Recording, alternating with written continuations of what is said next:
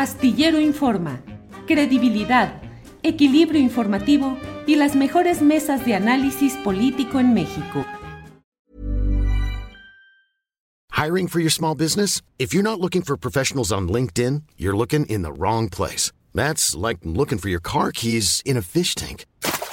LinkedIn helps you hire professionals you can't find anywhere else, even those who aren't actively searching for a new job but might be open to the perfect role. In a given month, over 70% of LinkedIn users don't even visit other leading job sites. So start looking in the right place. With LinkedIn, you can hire professionals like a professional. Post your free job on linkedin.com slash people today. Hey, it's Ryan Reynolds, and I'm here with Keith, co-star of my upcoming film, If, only in theaters May 17th. Do you want to tell people the big news? All right, I'll do it. Sign up now and you'll get unlimited for $15 a month in six months of Paramount Plus Essential Plan on us. Mintmobile.com slash switch. Upfront payment of $45 equivalent to $15 per month. Unlimited over 40 gigabytes per month. Face lower speeds. Videos at 480p. Active Mint customers by 531.24 get six months of Paramount Plus Essential Plan. Auto renews after six months. Offer ends May 31st, 2024. Separate Paramount Plus registration required. Terms and conditions apply if rated PG. Arturo, buenas tardes. Buenas tardes, Julio. Qué gusto, como siempre, estar por acá con pues, periodistas tan destacados como ustedes y, saludarles. Esa fue dirigida a Arnoldo y a Temoris, así es que respondan ustedes a esa insinuación del señor Rodríguez. Temoris, buenas tardes. Yo no, yo no sé qué le pasa a ese señor Arturo que nos está hablando así, diciendo, este, no, no, no, no, no, somos periodistas de apata. No nos este, llamamos así. Un, un, saludo a los tres y al, público desde Bogotá, Colombia. Muchas gracias, Temoris. Arnoldo Cuellar, buenas tardes. Hola, Julio. Hola, Temoris y Arturo. Siento que Arturo tiene un poquillo de complejo de culpa por habernos dejado aquí varias veces planchados, pero bueno, se lo perdonamos porque está muy ocupado siempre. Y, por eso nos revira así diciéndonos distinguidos periodistas o quién sabe qué cosa. No van a decir algo y todo, pero bueno, sí. muchos emprendimientos ampliando la libertad de expresión en el país y eso está muy bien. Por poco nos dice honorables periodistas de la Unión. Sí, pues imagínate. Es cuánto. Es cuánto, sí. Cuando terminemos hay que decir es cuánto. Temuris, pues eh, aprovechando que estás por allá por Bogotá, dinos cómo te ha ido en esta cobertura de la elección eh, en eh, Colombia. Pues fantástico, la verdad es que ha sido este, muy, muy impresionante. ahora estoy en Bogotá, pero pues aquí estaba toda la prensa, yo y otros colegas eh, con, tres colegas mexicanos, con Daniela Pastrana, por ejemplo, y, con, con, Pedro Valtierra Anza, que es el hijo de Pedro Valtierra de Cuarto Oscuro, y con Iván Castanera, otro, otro fotógrafo, nos fuimos a, Suárez, que es eh, el, lugar de origen de la ahora vicepresidenta electa, la eh, Francia Márquez, la candidata afrodescendiente. Y, fue, fue, bueno, ella, ella fue a votar ahí, fue un, momento muy emocionante, pero sobre todo cuando se dio el conteo, oigan, quiero contarles, o sea, me, me dijeron, la, la, votación se cierra a las 4 y a las 4 y 20 ya vamos a tener los resultados de aquí. Y yo que, o sea, siendo un mexicano y con lo que se toman los resultados en México, dije, así como no, pues a las 4 y 20 habían terminado esa mesa de votación donde votó Francia a las cuatro y media ya tenía los resultados de conjunto. Allá no son castillas dispersas en el territorio, lo cual me parece un error. Ahí concentran todas las mesas de votación en un lugar y eso obliga a la gente a ir desde muy lejos a votar. Pero a las cuatro y media ya tenían todas, todas las, las, las 21 mesas de ese centro. A las 4.40 ya se había a nivel nacional difundido el resultado del 50% de los votos antes, o sea, a la hora y media ya tenían casi el 90% de los, de, los votos contados y ya se sabía quién había ganado. O sea, fue, yo, yo dije, ¿cómo es que los mexicanos nos hemos complicado tanto las cosas para que estemos en esta incertidumbre, este prep, los dimes y diretes y todo eso? Allá, se, bueno, se resolvió rapidísimo. Y fuimos eh, eh, a, ver este, las celebraciones en Yolombó, que es, el, es una pequeña comunidad de origen de Francia Márquez y fue increíble verlos, el, el, entusiasmo. Ella viene de la región Pacífico, que es la región más marginada de Colombia, la siempre discriminada. Un dirigente local nos, nos, nos decía, no nos quieren ni para comprarnos los votos, o sea, son siempre, siempre ignorados. Y ahora la, diferencia entre, entre Gustavo Petro y, Francia Márquez y la fórmula de, Rodolfo Hernández, o sea, la diferencia de victoria fue de 700 mil votos en todo el país. Solamente en el Pacífico la diferencia de victoria fue de 1.700.000 votos. O sea, si los, si los afrodescendientes, los negros del Pacífico, no hubieran salido a votar, muy probablemente no se hubiera dado esta victoria de Petro. Entonces, por, lo, por primera ocasión, la gente del Pacífico, la gente de origen africano, eh, celebró porque se, dieron cuenta de que su voto cuenta y no solamente cuenta, sino que hizo la diferencia. Bien, gracias, Temoris. Bueno, pues aquí andamos, la verdad, con mucha pluralidad en cuanto a lo regional y en cuanto a la actividad periodística. Arturo Rodríguez, como si no tuviera eh, bastante chamba de la mucha que tiene, ahora ha inaugurado un espacio informativo, un impreso y el portal en Coahuila, el coahuilense. Así es que, Arturo, fíjate que ya está una nota para hoy eh, de las muchas que están colocando, porque Rosa Isela Rodríguez acaba de tuitear que por instrucción del presidente de la República, hoy se formaliza el nombramiento de Clara Luz Flores como titular del Secretariado Ejecutivo del Sistema Nacional de Seguridad Pública. Ustedes recordarán que Clara Luz Flores fue candidata al gobierno de Nuevo León por Morena y que antes de ella estuvo en esa misma Secretaría Ejecutiva Leonel Cota, que fue gobernador de Baja California Sur y ahora es el director de Seguridad Alimentaria Mexicana en sustitución de Ignacio Valle. Así es que Arturo Rodríguez se mueve todo por el norte. Primero, ¿cómo va el coahuilense? Y segundo, te pido tu opinión sobre este nombramiento de Clara Luz Flores. Muchas gracias, Julio. Pues muchas gracias por el comentario. Ciertamente, el pasado jueves inauguramos el Coahuilense, el coahuilense.com, con un portal eh, informativo eh, en el que pues estamos tratando de atender la, agenda local, nacional, internacional y tratando de pues ser una alternativa para los medios de comunicación, eh, para la población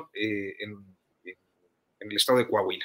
Y, este, y bueno, pues contentos, iniciamos con un número en el que se incluyen eh, tres entrevistas con los principales eh, aspirantes a la sucesión gubernamental de 2023, eh, un registro detallado de pues, el transfugismo político que se ha presentado en muchos estados de la República y otro sobre la exclusión, una vez más, la participación de las mujeres en las candidaturas que estarán definiéndose eh, a partir del 20 de julio y hasta y formalizándose por ahí del mes de enero como precandidaturas. Y, bueno, pues esa es nuestra edición. Traemos una sección dedicada a coahuilenses distinguidos en la cual en algún momento te vamos a pedir que nos este, concedas ahí una entrevista para para destacar tu eh, lugar de origen, Julio. Con mucho gusto, Arturo, claro. Este, y, tenemos una sección dedicada pues a, personas eh, de la comunidad, ¿no? Que, eh, pues tienen alguna actividad. Eh, entonces, bueno, pues ahí vamos algunos artículos de opinión, etcétera. Esperamos que pues sea algo interesante para el público coahuilense y en, en las redes sociales, en lo digital, pues estamos así como el coahuilense o coahuilense el o Coahuilense Noticias eh, eh, y el coahuilense.com. Y a propósito del transfugismo, y pues me parece que el caso de Clara Luz Flores lo ilustra de una manera muy destacada. Ella es hija de un político priista muy cercano a Rogelio Montemayor Seguí, que fue presidente municipal en, San Juan de, perdón, en Sabinas, Coahuila, no en San Juan, en Sabinas, Coahuila desde muy joven fue a, la ciudad de Monterrey, donde realizó sus estudios profesionales e inició eh, pues una carrera política larga ya en este momento, de la mano creo que de un político que ha representado uno de los eh, pues eh, espacios y ha representado uno de los liderazgos más cuestionados en, el estado de Nuevo León, entre otras razones, desde su origen como porro universitario eh, contra los movimientos de izquierdas ahí en la Autónoma de Nuevo León, hasta su ascenso, su recorrido, este subir de la escalera de los hombres de sistema que eh, pues eh, ha marcado, entre otras cosas, un enriquecimiento eh, tremendo de, esta pareja. Abel Guerra. Abel Guerra, naturalmente. Y, este, y de repente este cambio, representando la parte más oscura del priismo, eh, lo más próximo, pudiéramos decir, a ese priismo mexiquense que detonó todos estos cinturones de miseria a partir de reparto de tierras, de negocios inmobiliarios, de, clientelismo electoral, eh, pues lo vimos el año pasado transitando hacia Morena. ¿Por qué? Pues porque en el PRI no le dieron la candidatura a Clara Luz y porque Morena estuvo en posición de dársela con una cierta ventaja electoral que terminó eh, disminuida después de la publicación pues de esa entrevista me parece que fue eh, definitiva que se hizo en, Astillero Informa este, y la revelación posterior de su encuentro con Kit Ranieri, el líder de esta secta conocida como este, Nexium. Entonces, eh, hoy me parece que ese salto, ese compromiso realizado con la cúpula eh, de la cuarta transformación, y a pesar de la derrota electoral, pues es recompensado con un cargo de primera importancia del gobierno, como lo es el secretariado ejecutivo eh, de seguridad pública que, ya nos comentas y me parece que eh, pues corresponde a una lógica que ha seguido eh, el, proyecto político de Andrés Manuel López Obrador desde 2016-17 de recibir el cascajo que sea con tal de mejorar el posicionamiento electoral y bueno pues luego el pago de favores como podría ser este caso. Gracias Arturo. Eh, Arnoldo Cuellar, pues hay mucha información interesante en este día y bueno, siguiendo con lo regional, pues de pronto Guadalajara se vuelve el punto de convergencia del interés nacional porque el canciller eh, Marcelo Ebrard, yendo pues eh, creo yo que acelerando realmente y alborotando eh, revolviendo lo que hasta ese momento iba más o menos caminando en un cierto tono y un cierto ritmo más o menos sosegado de los destapes y las corcholatas y corcholatos, pues de repente Marcelo prende el fuego electoral en Guadalajara, un acto masivo, un discurso eh, pues en el que abiertamente dice, pues ya me han reconocido cinco veces en la mañanera, en fin, ¿cómo ves este alboroto electoral que creo que ha generado más marcadamente Marcelo Ebrard. Arnoldo.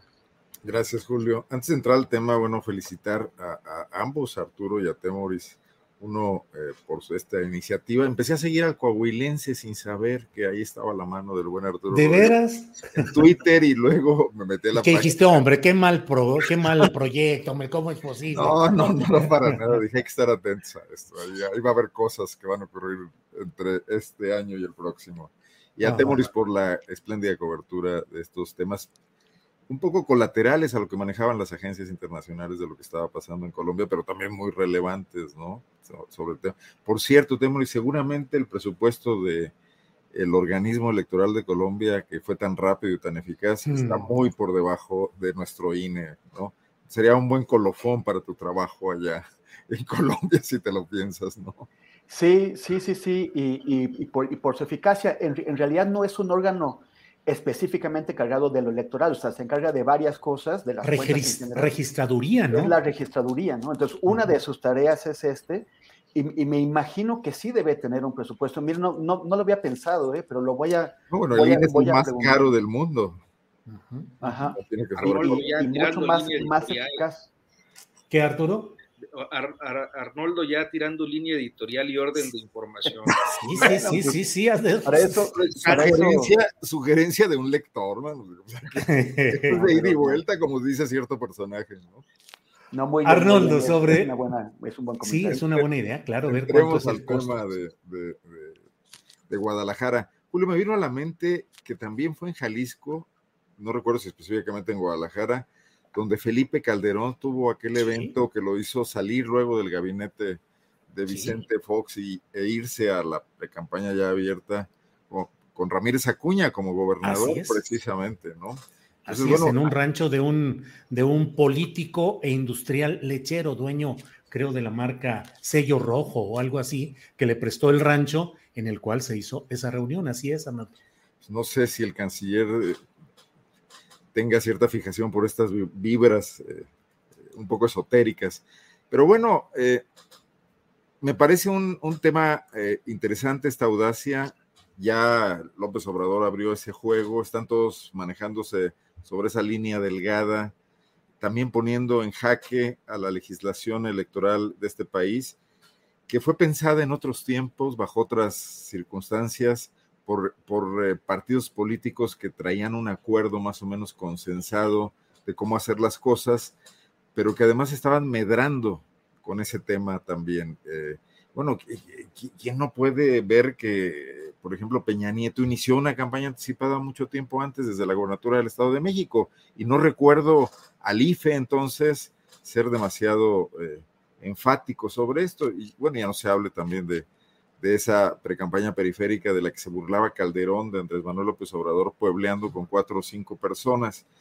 O sea, al final del día eh, siempre va por delante la realidad política de las normas que los eh, legisladores mexicanos, dependiendo de estos partidos políticos, hoy profundamente en crisis y profundamente rebasados por la realidad y que siguen sin entenderla, eh, establecían para, para cuidar, bueno, pues lo que, lo, que, lo que fue ciertamente una realidad en el siglo XX, que fue la preeminencia del Estado mexicano con su partido político, el PRI, ¿no? Creo que no acabamos de, darnos unas reglas claras, transparentes, sencillas y baratas para los procesos sucesorios de este país, que eso seguirá estando en crisis y que no va a ser culpa de Morena. Creo que en general la clase política mexicana acostumbrada a ir a en estas dos pistas, la de lo formal, la de las leyes que aprueban después de muchos eh, regateos y negociaciones donde se ceden cosas mutuamente, y luego la de la realidad, donde ellos mismos se encargan, como, como dice el proverbio clásico, de hacer la trampa y donde hicieron la regla, ¿no? vamos a seguir batallando con eso elección tras elección, reforma electoral tras reforma electoral, porque este país está jalonado por proyectos políticos que hasta hoy se evidencian como contrapuestos, porque habían, habían llegado a negociar y a usar mucho el tema de la desigualdad o de las inconformidades con, con ese Estado patrimonialista eh, para, para cuando, llegar, cuando llegaban a él hacer exactamente lo mismo que también veo que Morena está un poco afectada por eso, ¿no? Eh, eh, entonces, bueno, me parece que todavía tenía que haber una revolución más profunda para que podamos los mexicanos libremente definir quién nos quiere gobernar sin estas ataduras de las estructuras políticas eh, dominadas por, primero por estructuras políticas tradicionales y ahora también por estructuras empresariales que han dejado de confiar en los partidos políticos para empezar a actuar por su cuenta también. Es una especie de fuera máscaras. Eh, no veo que, bueno, hoy por lo pronto sí veo cargado totalmente el tema del lado de los candidatos oficialistas, de los candidatos de Morena, que tienen que ser imaginativos para poder sobresalir unos, unos y otros, incluso en el caso de Monreal haciendo este papel de, de, una conciencia moral, que es difícil creerle a, a Monreal ser conciencia moral, mismo, ¿no? para llamarlos a que cumplan con la ley. Oye, y Roberto Madrazo, conciencia moral del PRI, porque ya dijo que con qué autoridad moral el PRI puede pedir el voto si tiene alito, diciéndolo Roberto Madrazo. Qué bárbaro. bueno, este, qué buen sketch están dibujando todos estos personajes, ¿no? Creo que las reinas, eh, ¿cómo se llama este grupo de Ana Francis? Podrían. Las reinas chulas. Chulas, sacarle mucha raja eso, definitivamente. Pero nada más para terminar. Oye, Arnoldo, ya, ya nos tiras línea a todos, ¿eh? Sí, sí, sí. Reinas chulas, a ver si van haciendo un sketch cómico. No, lo que, se digo es que se pueden ahorrar el guionista. Pues sí, sí, sí. Digo, lo haría Palillo en su momento. Pero el juego está de ese lado. Y del otro lado no vemos nada prácticamente. Vemos los pleititos, MC con su regateo, los demás entrándole ahí a, darles pamba, incluso Claudio X. Y, y, y muy quedados pues en la, en la posibilidad de, permear con algún tipo de, equilibrio hacia, hacia, hacia los que traen, son los dueños del valor en este momento. Y ya ahí me quedo para no tirar más línea. Arnoldo, gracias. Temoris, em, aprovecho para, déjame ver, íbamos en ese orden, sí, ¿verdad? Sigues tú. Eh, Temoris, em, me resisto a no a, a, dejar pasar la oportunidad, ya que estás en, en Bogotá y has visto este proceso y la celebración por el triunfo de Gustavo Petro. Y ayer yo entrevistaba al doctor en filosofía, Fernando Buenavad, y decía, sí, celebrar, pero aguas, hay que hacerlo con cuidado y con reserva, porque las condiciones no son exactamente para que haya pues una explosión de ayuda y de cambio profundo y rápido, sino al contrario, hay condiciones que van a, pueden hacer lento y relativamente eh, no tan profundo este proceso. Entonces, estamos hablando de las cocholatas y de eh, Marcelo y de Claudia y de Adán y todo esto, pero te pregunto, ¿cómo ves el proceso en el cual la gente espera cambios profundos de lo electoral y las realidades hacen que la situación sea otra? Lo que hoy estamos viviendo, este jaloneo y esta lucha casi escénica, teatral, eh, burlesca, por la candidatura presidencial, ¿qué significa en el entorno de lo que viven los pueblos de Latinoamérica y procesos como el que inició López Obrador en México y el de Petro ahora en Colombia? A lo mejor eché un rollo muy largo y es muy amplio el tema, pero por ahí va.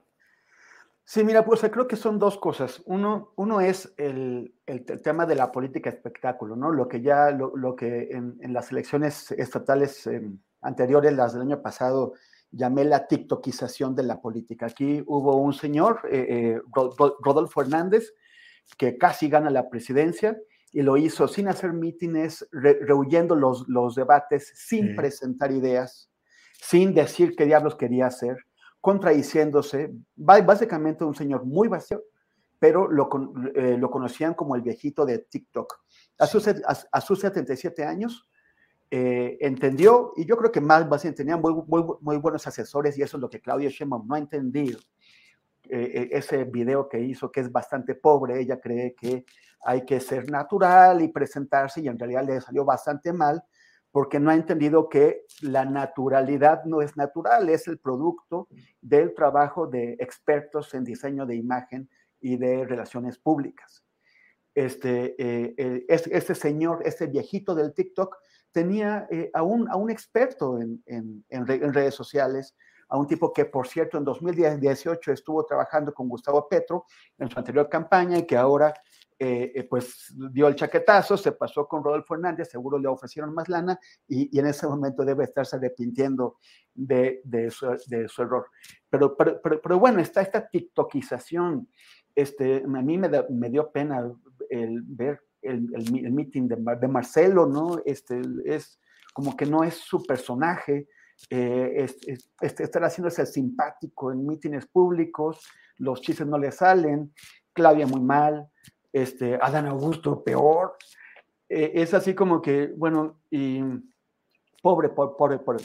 Aquí, por, por, por, un lado, está el tratar de ganar el favor de la, del electorado, con el simplismo de los mensajes. Una cosa es hacer eh, mensajes simples que puedan llegar a la y, ser entendidos a la mayor parte de la población, pero otra cosa es el simplismo, la banalización, la, superficialización de los mensajes.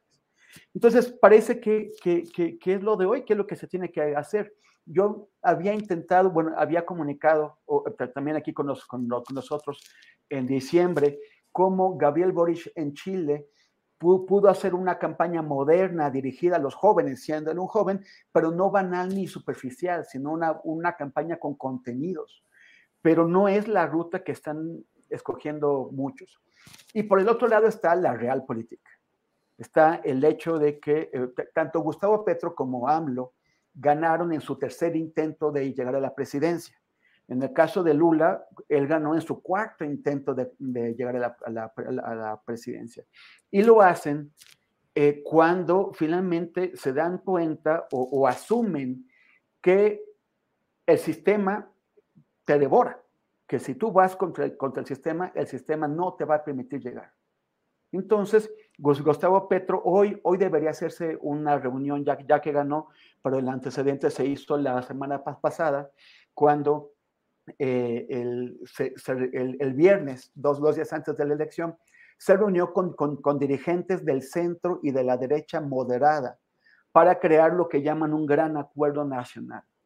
Este fue el momento en que yo pensé que las amenazas de fraude se disipaban, porque era ese momento en que el sistema empezaba a digerir una victoria de Petro, acomodarse a una victoria de Petro y más que nada acomodarlo a él, al sistema. De la misma forma en que eh, Andrés, Manuel fue eh, realizando acuerdos con las fuerzas que antes le habían impedido llegar a la presidencia, que le habían hecho fraude electoral y, con las cuales cuentas. Ahí, ahí se fraguó el, Consejo Asesor Empresarial y se fraguó eh, la, impunidad de Peña Nieto y de su cúpula. Entonces, aquí, también está pasando. O sea, los, los poderes fácticos finalmente llegan a acuerdo con las izquierdas emergentes para mantener sus privilegios, sus negocios y su impunidad. Bien, Temoris, gracias. Arturo Rodríguez, ¿cómo has visto la evolución escénica, discursiva eh, de los eh, principales aspirantes, eh, Marcelo, Claudia y Adán, particularmente Arturo? Híjole, es, me parece que todavía está en ciernes, pero creo que ha sido complicado, sobre todo para Sheinbaum, poder pues conquistar el mundo de las redes sociales fuera de su base de apoyo. Sea, tiene una base de apoyo amplia, eso es indiscutible, pero naturalmente necesita ir por más simpatías. Y para lograrlo, eh, creo que a veces los estrategas eh, políticos eh, que sugieren esta que llama Temoris TikTokización de la, de la política, no contemplan algunos aspectos que son eh, fundamentales para, para, poder tener éxito eh, y eh, pues hacer ver a su candidato o candidata más cercanos. Claudia Chimba no ha tenido varios episodios que no le han salido bien.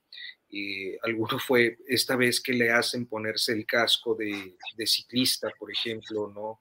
Eh, o, bueno, este intento. Eh, en, algunas ocasiones me parece que también hay una carga misógina eh, de la que no se puede pues escapar, porque a final de cuentas así es la sociedad y las redes sociales quizás se expresan de una manera todavía más brutal que como son las cosas, pero el asunto de su noviazgo hace, hace algún tiempo, cuando recordó este renacimiento de su relación con un viejo novio de la secundaria o la prepa que se había encontrado en Facebook, o, esta de, la, de, la, de eh, ir corriendito detrás del, del presidente, este, pues, que han terminado como episodios fallidos. ¿Por qué? Pues porque básicamente ella no es una eh, figura que pueda conquistar eh, con esta supuesta naturalidad, porque se trata primero pues de una mujer que dedicó su vida a estudiar.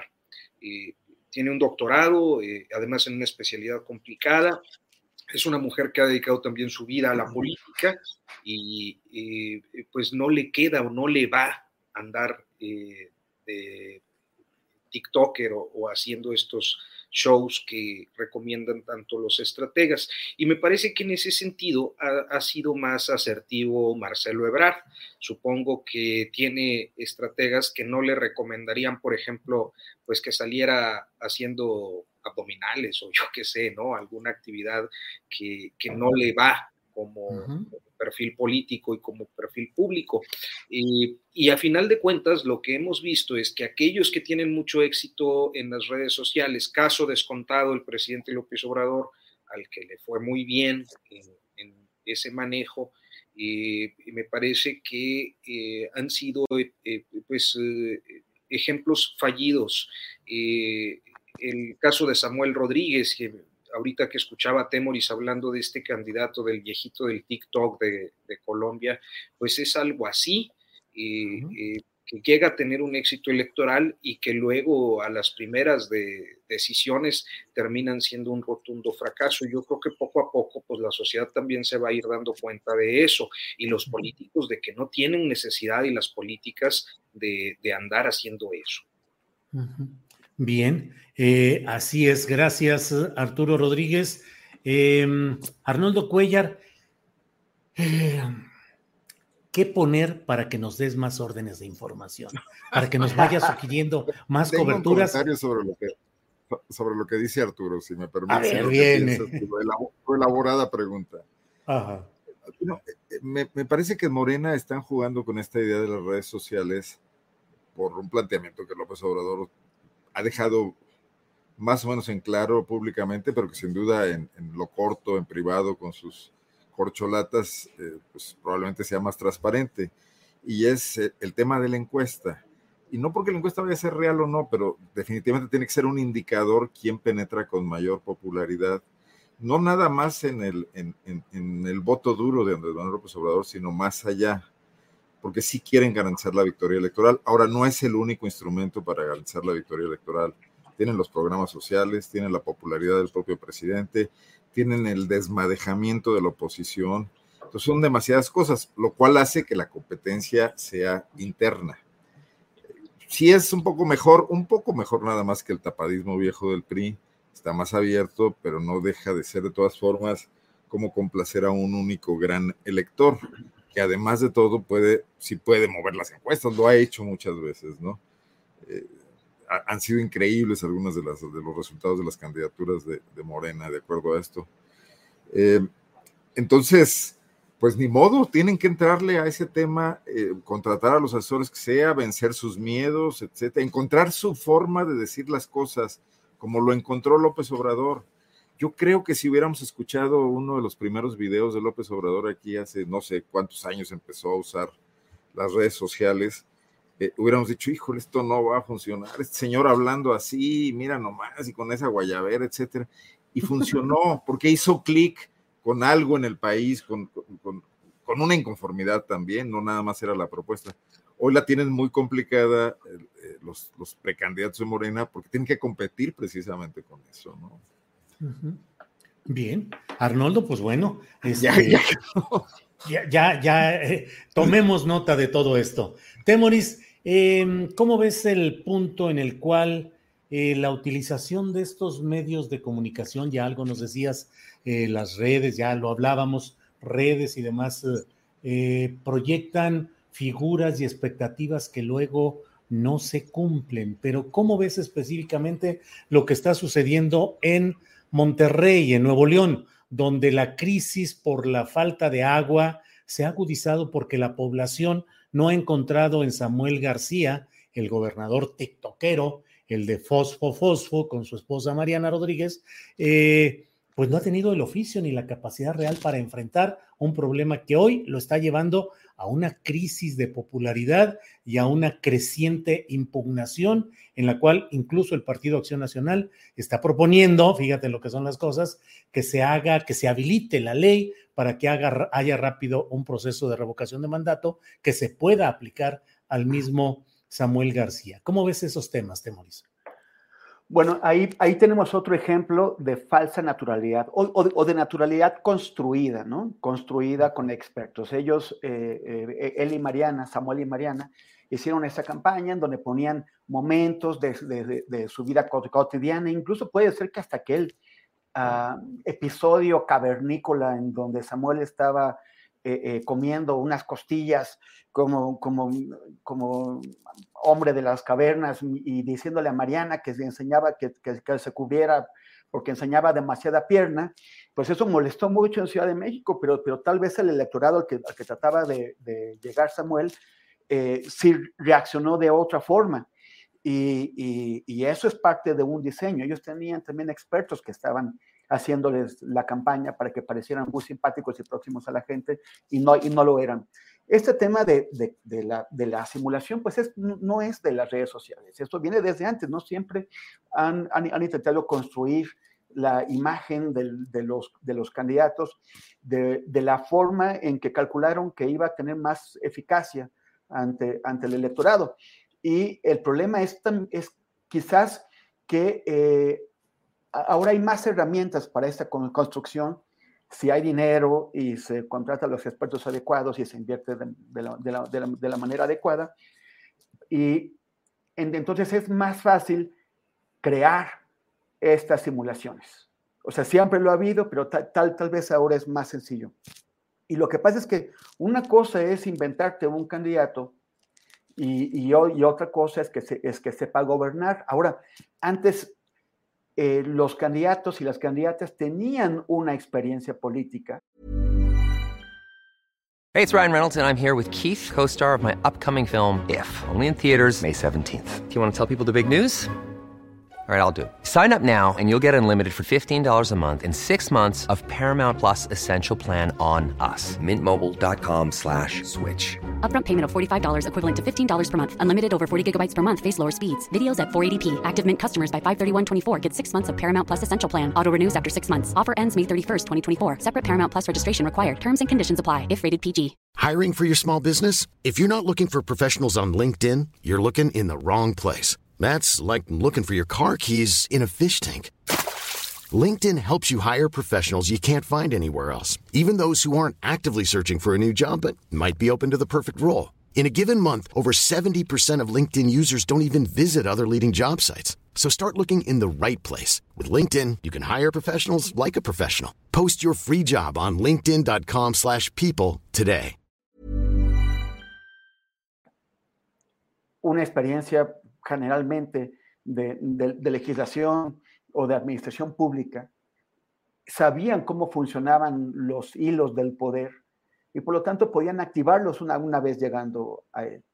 Eh, ahora parece que no es el caso de, Samuel y no es el caso de otras figuras.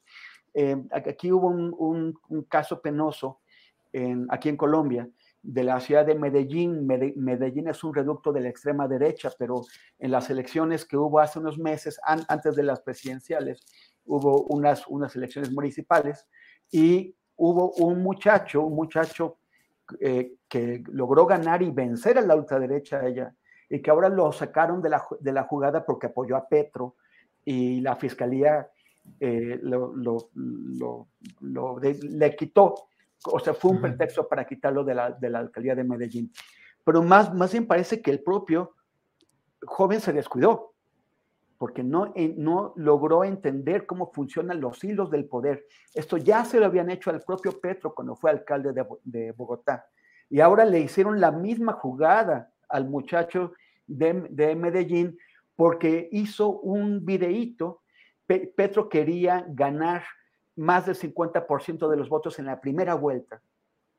Entonces, y este chico hizo un video donde no mencionaba a Petro, pero, de, pero este, estaba en un coche y, movía las velocidades, metía primera y, de, decía, vámonos de primera, lo cual era una forma de aludir a que había que lograr que Petro ganara en la primera vuelta.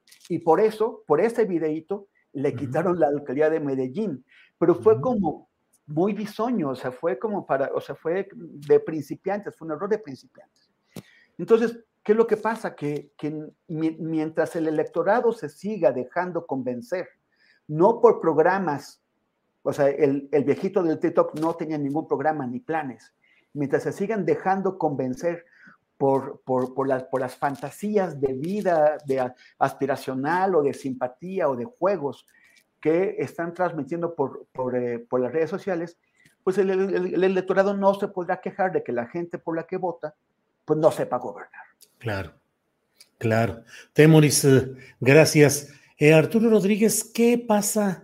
hay muchos lugares donde la efervescencia, la protesta, el enojo, el hartazgo, pues están, diría yo, ya casi institucionalizados, lugares como Guerrero, como Chiapas, como Oaxaca, como tantos lugares. En Nuevo León no hay, no tengo yo un registro reciente de que haya habido tanta inconformidad y tanta eh, protesta eh, contenida o explícita como la que hoy se está dando en relación con el suministro o la falta de suministro de agua para la población. ¿Crees que vaya a ser un, pues una cosa eh, circunstancial y pasajera o que va a dejar huella realmente en este gobierno joven con apenas, con muy poco tiempo de haber llegado tanto Samuel García como su cogobernadora virtual Mariana Rodríguez. ¿Qué opinas? ¿Crees que van a cambiar las cosas en esa conciencia social, en una entidad pues realmente tan refractaria a la protesta y a la denuncia como Nuevo León? Mira, yo es, eh, me parece que hasta ahora una sociedad así como tú la retratas, poco eh, eh, proclive a, la protesta social, a, la organización ciudadana, y yo estoy convencido de que eso pues se debe a, una forma idiosincrásica de, ser en el estado de Nuevo León, donde históricamente ha permeado un paternalismo laboral autoritario, eh, un ideal capitalista de, digamos, de segunda generación, que eh, finalmente termina volteando más hacia cómo son las cosas en los Estados Unidos y, tienen una eh, politización precaria muy diferente a la de otras entidades de la República, que los lleva pues, a votar por personalidades como las que hemos visto, ¿no? El caso del Bronco, el caso de Samuel, eh, en su oportunidad el caso de Adalberto Madero en, Monterrey y de otros tantos personajes eh, de la fauna política local. Y creo que, sin embargo, eh, la dimensión del problema en este caso eh, está motivando una indignación que quizás no se expresa de la manera en la que suele expresarse, por ejemplo, en la Ciudad de México. Es que la Ciudad de México y su sociedad tienen una capacidad eh, de, organización para la protesta muy interesante. A mí me acuerdo cuando llegué a, la, a, la ciudad, a vivir a la Ciudad de México, cómo me sorprendía que, por ejemplo, no sé, eh, estampas que yo recuerdo en las que si había una fila muy larga en el banco, solo una caja funcionando y por ahí el resto del personal, este, de repente la gente ya tenía los folders que llevaba con alguna inscripción, queremos atención y no sé qué, y hacían ahí consignas. Y, este, inmediato se armaba, ¿no? Eh, en el caso de Nuevo León, quizás eh, la indignación tiene una expresión distinta, mucho a través de las redes sociales, y me parece que es la primera crisis grave, ya tuvo una eh, no tan grave, pero sí eh, impactante en términos ambientales, que fueron los incendios forestales de hace unas semanas, en las que además no había agua, entonces estaban batallando para, para pagarlos. Eh, hoy pues se enfrenta a esta situación y quizás estarán apostándole al manejo de crisis una crisis que pretenderán resolver con mensajes en las redes sociales, culpando al Bronco como ya lo hizo, este, exigiéndole a la federación con Conagua, pero lo cierto es que tiene una situación de sequía que no logra resolver y que hasta este momento dudo que eh, pueda resolver fácilmente. Entonces, creo que sí, es la primera gran crisis que enfrenta y que eh, esta idea que tienen ya los panistas de aprobar la revocación de mandato para que se le aplique en su oportunidad, pues no es una idea, no es un mal cálculo político, porque creo que el arrepentimiento y la indignación pues se seguirán acumulando con esta y otras crisis que se le presenten. Gracias, Arturo. Eh, Arnoldo, forma parte del panorama cotidiano el hecho de tanta muerte y tanta violencia en muchos lugares del país. Eh, nosotros teníamos hoy programada una entrevista con una de las activistas y dirigentes del movimiento de resistencia contra un tiradero de residuos tóxicos en Hidalgo. Eh, y no se pudo realizar porque llegó, luego de que en la madrugada de ayer llegó un grupo armado que golpearon a los activistas, dejaron a dos muy gravemente heridos y mataron con disparo de fuego a uno de los, eh, de los que estaban eh, en ese plantón, en el cual, pues es un movimiento cívico que está eh, en Atitalaquia, Hidalgo, está luchando contra ese tiradero tóxico. Un activista asesinado con arma de fuego. se ha conocido también lo que sucedió ayer en la tarde en Chihuahua con dos sacerdotes jesuitas de larga trayectoria, respetadísimos, insertos en la comunidad, que fueron asesinados por un jefe del grupo narco de la localidad que lo iba persiguiendo a la persona esta, se metió al templo, hasta allí entró y en las circunstancias de los sacerdotes que quisieron impedir ese hecho de sangre, terminaron muertas las tres personas. Lo que te quiero preguntar, Arnoldo, es cuál es la visión de lo que está pasando en el país, no solo eh, en la violencia cotidiana relacionada, que tú en Guanajuato la conoces muy bien, lo que pasa con los grupos del crimen organizado, sino también con expresiones de ambientalistas, activistas y ahora hasta de sacerdotes. ¿Qué piensas, Arnoldo? Creo que el Estado está replegado en todas partes. Está, está muy acotado. Y cuando hablo del Estado, son los tres niveles de gobierno. Desde, desde las policías municipales, muy penetradas, bueno, es el caso de Guanajuato, pero supongo y he leído que en muchas otras partes del país la circunstancia es muy parecida, donde además no puedes entrar a saco y desprenderte de, los elementos que forman parte de una, de una policía municipal, así como así, echarlos todos a la calle, etcétera. Uno, porque tienen derechos, dos, porque de pronto es más peligroso tenerlos ya abiertamente participando en grupos delincuenciales, haciendo lo que saben hacer, ¿no? O, porque pueden también pagar justos por pecadores, porque tampoco hay una labor de inteligencia y de depuración, y porque a veces no sabes si los propios mandos tienen intereses que pueden no ser los de una complicidad total y absoluta, pero sí los de los de hacerse eh, omisos, ¿no? O ser omisos, mejor dicho, eh, frente al tema y entonces de alguna manera generar esa complicidad. Luego los gobernadores que están cuidando todo el tiempo dónde es delito federal y dónde es del fuero local para deslindarse inmediatamente y decir, si es crimen organizado es delito federal, ahí no me meto, replieguense, etcétera.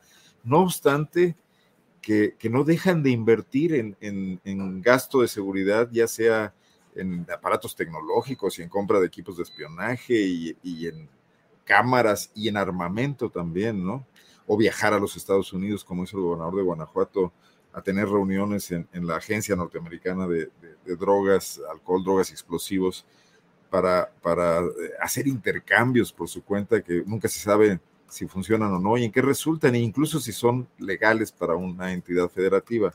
Y el gobierno federal, ¿no? El gran tema es el gobierno federal con esta Guardia Nacional que no acaba de cuajar tampoco, que no sabemos si es parte del ejército, si no, que, cómo está compuesta, qué entrenamiento tiene, cuáles son sus objetivos claros, el patrullaje nada más, el tema de la disuasión por presencia.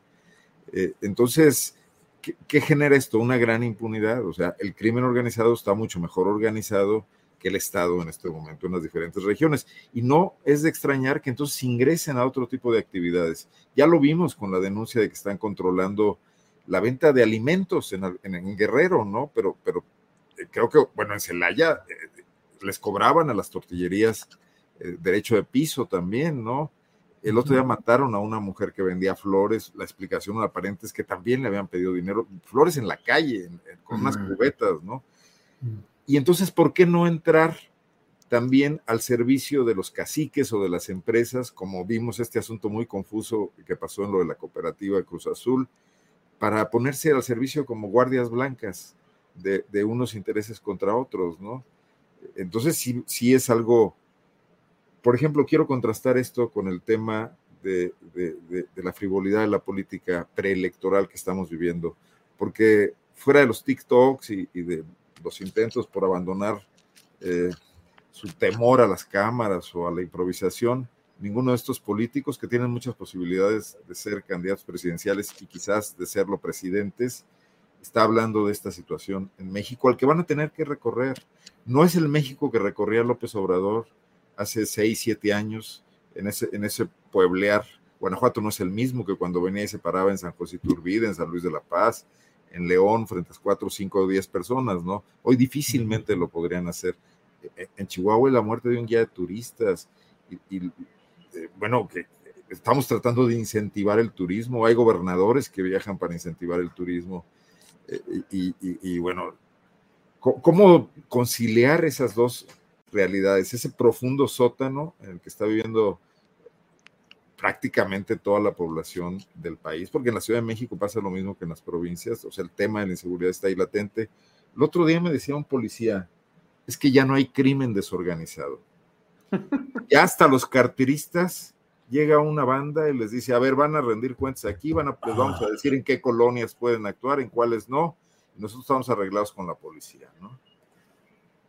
Porque hay un gran tema de, esa, de, esa, de ese estado replegado que además ya ni siquiera tiene información de quiénes son eh, los cabecillas que están actuando en cada región, eh, qué debilidades tienen, cómo se mueven, golpes de precisión, como se decía antes, de que sin, sin hacer un disparo habían desmantelado una banda Hoy no hay ni disparos ni inteligencia, ¿no? Gracias, Arnoldo. Temoris Greco, un estado replegado. Sí, me, deja muy triste lo, que dice Arnoldo y preocupado. O sea, es muy grave. Y dos, pues en, en, Tasco, donde como ustedes saben hemos estado trabajando, ahí es dominio. Eh, el, presidente municipal actual, que es el único presidente municipal que llegó por fuerza por México, el partido ese de Cosme Aces, no, perdón, Cosme Aces es un periodista. Pedro, Aces. de, Pedro Aces. Eh, pues postularon a, quien sea y les, les pusieron un candidato que, que, pertenecía a uno de los grupos del crimen organizado y, y venció al PRI, al PAN y a Morena no es el primero. O sea, todos los presidentes municipales de ahí desde hace años están ligados al crimen organizado. Y el pollo, las tortillas, el transporte público, en todo están metidos. Es de pronto, cuando quieren, la gente se, se queda sin tortillas o sin pollo porque decidieron que, que así iba a ser. O sea, es, es gravísimo. Y, o sea, no, o sea, yo, yo, lo, yo lo comparo con lo que acabamos de vivir en pequeñas comunidades de esta región que les decía, Pacífico, en donde sí la, la, la, población afro marginada quiere programas públicos, quiere carreteras, quiere caminos al menos, o sea, tiene un montón de cosas, pero su principal demanda es paz, porque la presencia de tantos grupos distintos, algunos con banderas políticas, la mayoría sin ellas, que, están, o sea, dos días después de que estuvimos ahí, mataron a dos jóvenes activistas de, del petrismo en, en Guapi, que es un pequeño, una, pequeña población.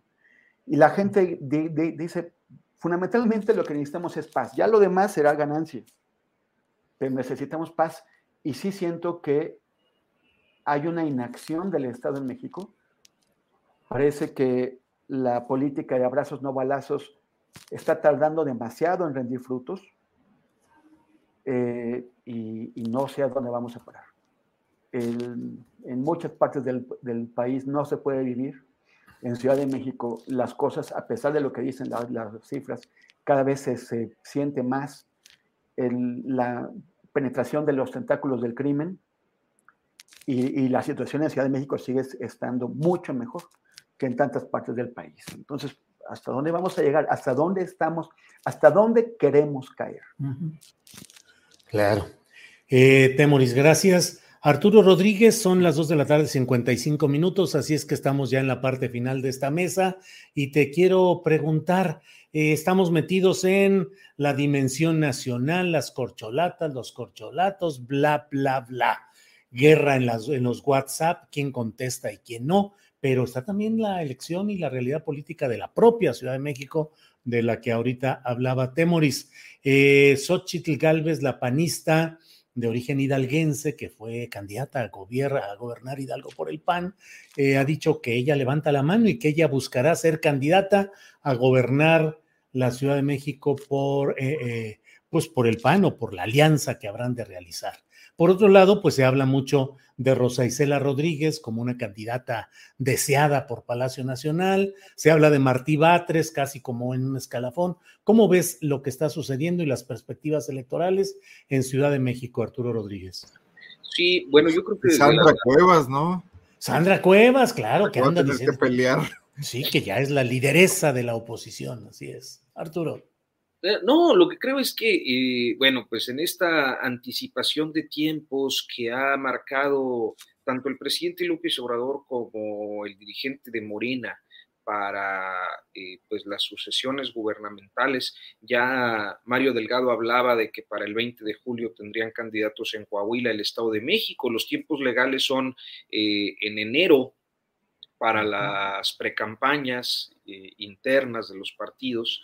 Finales de enero, principios de febrero deberá ser la designación de candidatos, pero ellos ya para el 20 de julio tienen eh, la perspectiva de que salgan los dos eh, asuntos, los dos candidatos que, que puedan contender en estas dos entidades, las últimas, dos de las últimas que le quedan al PRI.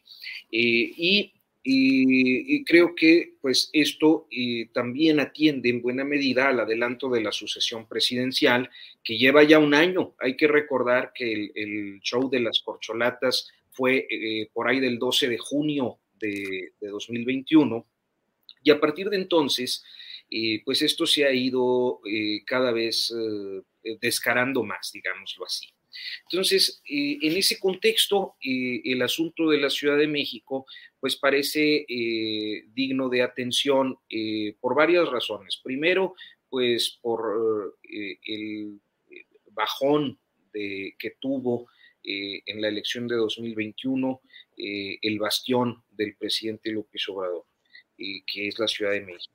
Segundo, porque pues hay eh, evidentemente ideas eh, de continuidad con proyectos políticos, algo que es muy natural, por supuesto, y eh, los ojos están puestos en Rosa Isela Rodríguez, que sería pues un perfil, digamos que similar, quizás todavía menos avesado, en este caso avesada en a la exposición pública que la propia Claudia Sheinbaum, pero evidentemente con muchas simpatías por eh, pues la posibilidad de que sea una continuadora del, proyecto de gobierno capitalino que encabeza Claudia Sheinbaum.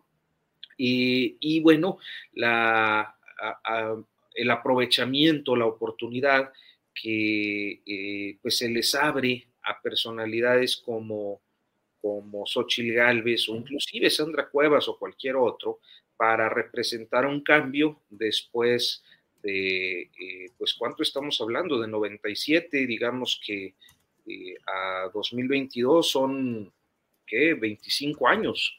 Este, eh, para el 2024 serán 27 años de, pues, una, digamos, más o menos misma corriente política como oferta que han decidido los capitalinos. Es decir, eh, pues hay un desgaste natural eh, de, las ofertas políticas, son muchos años gobernando, el discurso del cambio puede prender y hay quienes están dispuestos a, aprovecharlo desde este momento. Entonces creo que va a ser interesante ver qué es lo que ocurre en la Ciudad de México. Hay perfiles que están muy arraigados, me parece que Martí Batres es uno de ellos, que tienen pues mejores condiciones para la brega política electoral que, pues un perfil como el de Rosa Isela Rodríguez, pero bueno, eh, supongo que esa decisión estará cocinándose en los próximos, ¿qué te gusta? Un año.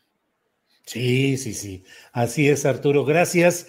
Eh, no terminé la idea y dije solamente lo de Atitalaquia Hidalgo, de quienes están en lucha contra ese tiradero tóxico. Teníamos una entrevista concertada, pero luego de los acontecimientos trágicos de ayer, llegó la autoridades de la Profepa al propio tiradero para hacer una inspección y para eh, revisar ahí y los propios eh, pobladores en resistencia pues aprovecharon para dialogar con estas autoridades y están han estado en ese proceso y por eso no pudimos tener toda la información, esperamos tenerla mañana porque estuvo ya esa representación de la Profepa y con ellos hubo pues este diálogo de los pobladores y la exigencia de que se frene la instalación de ese negocio en el que están metidos muchos políticos y empresarios de aquella entidad.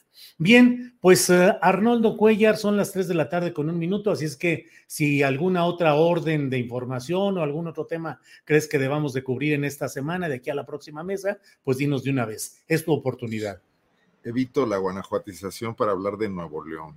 se me quedó en el tintero comentar que sin duda Samuel García está metido en un, en un conflicto fuerte porque él recibió el apoyo de, los empresarios de, Grupo FEMSA, etcétera, eh, que no se explica de otra manera ese cambio drástico en las encuestas, el haber dejado al PRI muy abajo. y que son los grandes usuarios de concesiones de agua en Monterrey y, me imagino que no solo en la ciudad de Monterrey, en la zona eh, periférica de, la ciudad, con, con, muchas corcholatas, unas de cerveza y otras de bebidas azucaradas, ¿no? Yo no he visto mucha escasez de cerveza en el mercado, no sé si buena parte de esa agua que necesitan tanto los neoleoneses no, no, les, esté siendo escatimada además por privilegiar a la industria. Eh, pero además, pues esos empresarios también tienen albercas y campos de golf, etcétera. Y yo creo que ahí es donde Samuel no puede ejercer una autoridad clara, porque sin duda ese ha sido el gran tema de Nuevo León. Así como llegó el Bronco, así llegó Samuel con el apoyo de esta clase empresarial, que habría que reflexionar un poco más. O sea, la desigualdad, el modelo de desigualdad en el que el capitalismo mexicano se ha desenvuelto, es el que está haciendo en crisis en muchas de las regiones, es decir, de Lala en, en, la zona de Coahuila, y ahí ya me voy a meter en los terrenos de Arturo, cosa que no quiero, porque luego digo barbaridades, pero nada más dejar, dejar el tema y vean que no solo hablamos de Guanajuato. Bien, bien, bien, gracias. Ya para finalizar, Temoris, lo que nos quieras decir en este postre. Sí, nada más un, para hechos para hechos. Este, sí hay problemas con, las bebidas. Hoy justo la, Cámara Nacional de eh, la Industria Restaurantera, la CANIRAC, eh, difundió un comunicado en el que ya hay una crisis grave, tanto en, en los restaurantes del Estado de Nuevo León como los del Estado de Coahuila, porque hay diferentes bebidas que se fabrican en Nuevo León y que están escasas. Una de ellas es el agua mineral, que ya tiene algunos días este, escasa. Topo Chico. Eh, pues, la Topo Chico que anda de moda internacional ahorita. la compró Coca-Cola. Eh, sí, y justo es este, pues una, una bebida que acá es. Entonces sí hay ya algunas afectaciones eh, con, con, la industria refresquera y seguramente cervecera. Lo cierto es que en el caso de, de Heineken, que es ahora la dueña mayoritaria de, la cervecería Cuauhtémoc y, hay que recordar que pues están en diferentes zonas del país, entonces de algún modo van supliendo su, su abasto, pero sí este, hay ya impactos, mi estimado Arnold. Órale. bueno, acepto la moción. Muy bien. Temoris. Y voy, a proveerme en estos momentos. A proverte.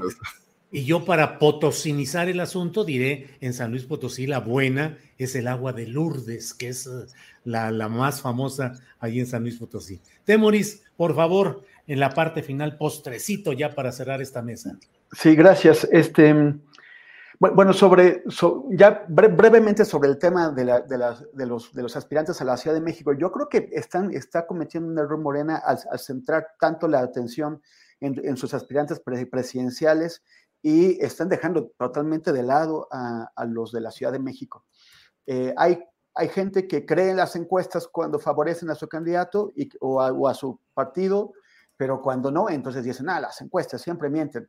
Pues bajo su propio riesgo. Si yo estuviera en Morena, diría aguas, porque eh, esta, esta encuesta del, financiero, las, de las encuestas más serias están esas, las, las, de Alejandro Moreno, eh, muestra eh, un crecimiento de la oposición, un, un, decrecimiento de, Morena y, además eso de que Xochitl Galvez sea la figura más reconocida por encima de, los aspirantes de, Morena, pues eh, sería una pena enorme que em, finalmente después de la llamada de atención tan grave que recibió en el año, el año pasado, finalmente y después de tantos años dejaran, eh, Morena dejara ir la Ciudad de México, que la izquierda perdiera la Ciudad de México y se le, se le entregara a Morena, digo, a, la derecha, por descuido, por negligencia, por estar eh, atacando a las mujeres, atacando a los ambientalistas, atacando, viendo moros con tanchete por todos lados y atacando a la clase media. El, no quiero que pase eso y a mí me parece que es una, una, llamada de atención. Y por el otro lado, no comenté, pero me da muchísima tristeza lo de Cerocawi.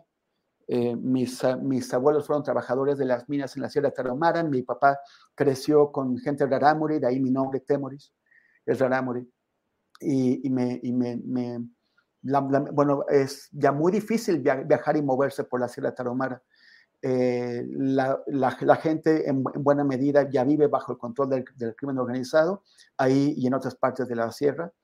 Eh, Miroslava Bridge fue asesinada por denunciar eh, lo, que, lo que pasaba en, en Chinipas, en donde está totalmente involucrado el PRI y el PAN.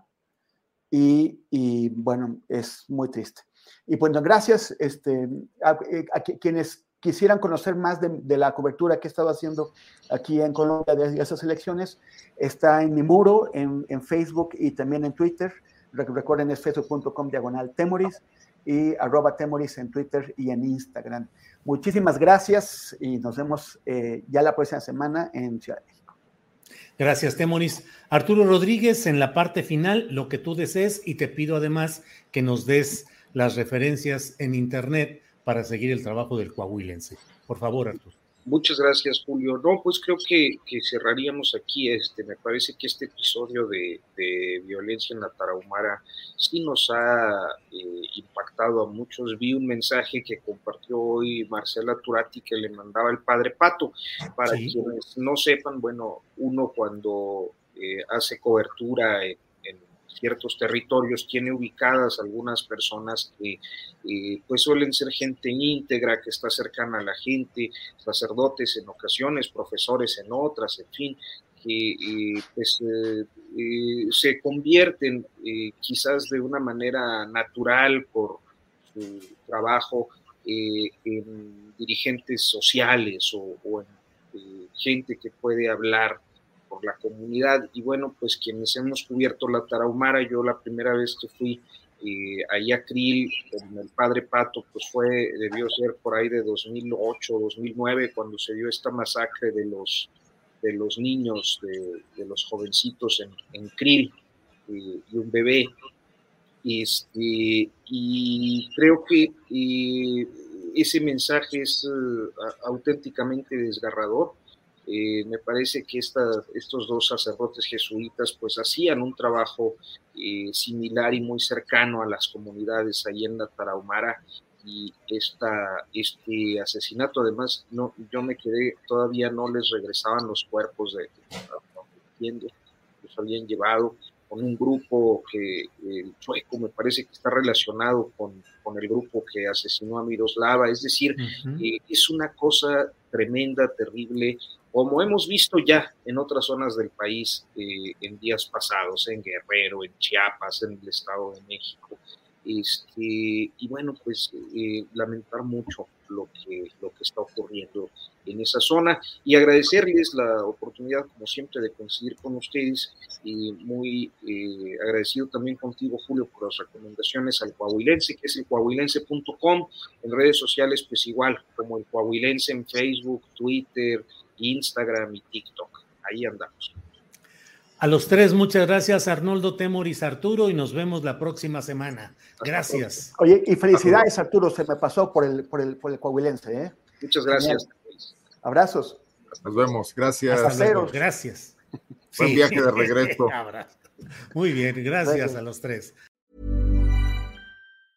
¿Te preocupas por tu familia? Entonces, ¿por qué darles solo huevos ordinarios cuando pueden disfrutar de lo mejor? Eggland's Best, los únicos huevos con ese delicioso sabor fresco de granja, además de la mejor nutrición, como 6 veces más vitamina D, 10 veces más vitamina E y 25% menos de grasa saturada que los huevos regulares, además de muchos otros nutrientes importantes. Así que, dales los mejores huevos. Eggland's Best, mejor sabor, mejor nutrición, mejores huevos. Para que te enteres del próximo noticiero, suscríbete y dale follow en Apple, Spotify, Amazon Music, Google o donde sea que escuches podcast. Te invitamos a visitar nuestra página julioastillero.com.